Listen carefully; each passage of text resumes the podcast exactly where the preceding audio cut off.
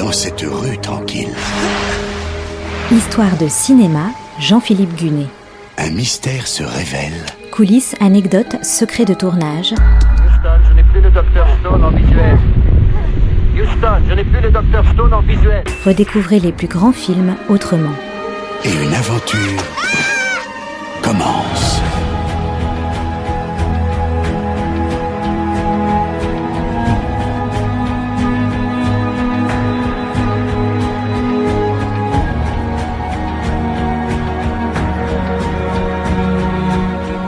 La semaine dernière, je vous avais raconté la genèse d'un des meilleurs films catastrophes jamais réalisés, La Tour Infernale. Le récit de l'incendie dans un gratte-ciel de San Francisco, Steve McQueen et Paul Newman en sont les têtes d'affiche, chacun est payé 1 million de dollars et touchera 10% des recettes du film, un calcul qui sera très rentable.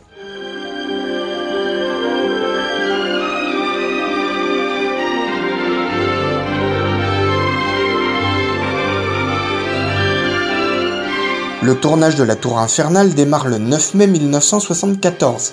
Le Britannique John Guillermin dirige les scènes de dialogue. Les scènes d'incendie, elles, sont réalisées par le producteur en personne, Irwin Allen. La Tour Infernale est une grosse production avec un budget de 14 millions de dollars.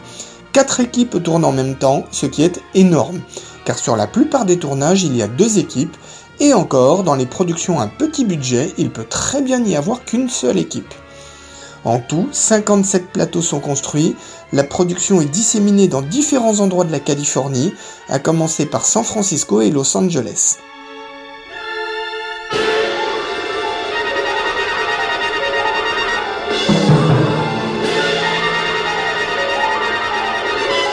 Pour les plans qui montrent la tour en feu de l'extérieur, le gratte-ciel est reconstitué avec une maquette. Enfin, une maquette de plusieurs mètres de haut tout de même. À l'époque, les effets numériques n'existent pas, du coup il faut filmer avec du vrai feu. Les plans les plus risqués sont évidemment tournés avec des cascadeurs qui portent des tenues inifugées.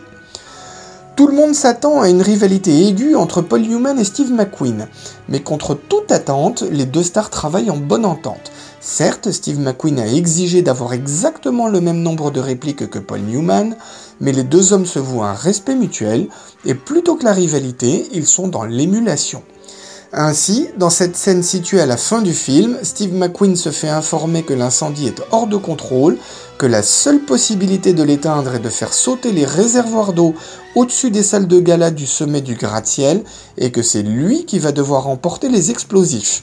Il appelle Paul Newman au téléphone, qui lui demande qui va monter les charges. Steve McQueen a alors cette réplique Oh, ils trouveront bien un pauvre idiot pour les monter.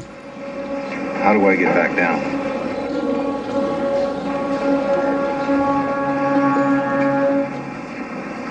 Oh, shit.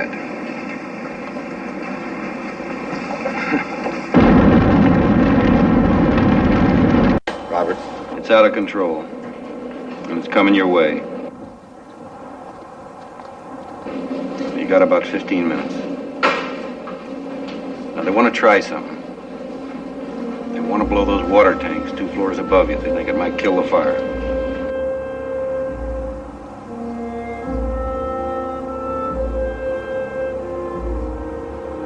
How are they going to get the explosives up here? Oh, they'll find some dumb son of a bitch to bring it up.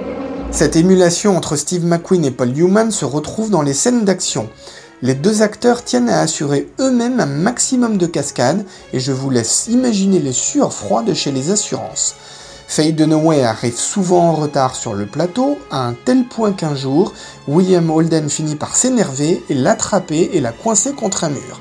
Après quoi, Faye Dunaway retrouvera son sens de la ponctualité. William Holden, lui, est frustré de n'apparaître qu'en troisième position au générique, mais comme Paul Newman et Steve McQueen sont des stars bien plus cotées que lui, il ne peut rien faire d'autre que râler, et râler, d'ailleurs, il ne s'en prive pas.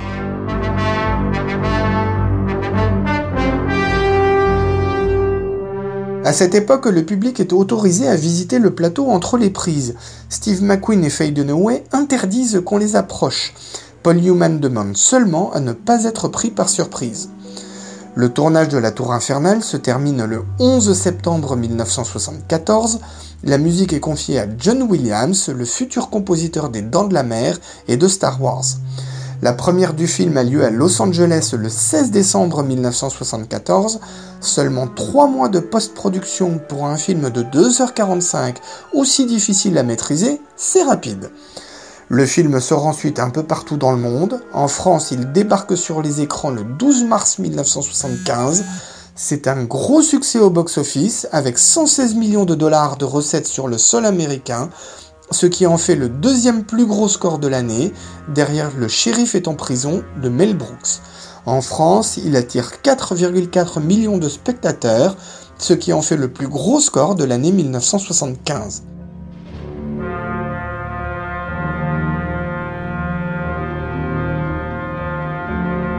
La Tour Infernale reçoit 8 nominations aux Oscars 1975 et en décroche 3, meilleure photo, meilleur montage et meilleure chanson originale. Et pourquoi un tel succès? À l'époque, les films catastrophes sont à la mode. Airport et l'aventure du Poséidon ont ouvert la voie pour la Tour Infernale. Cela étant, il serait parfaitement injuste de passer sous silence les grandes qualités de la Tour Infernale, son excellente mise en scène, sa gestion du suspense et le bon parti qu'il tire de son casting de stars. D'ailleurs, depuis, très peu de films ont su faire aussi bien. Le backdraft de Ron Howard, peut-être, et plus sûrement le Titanic de James Cameron.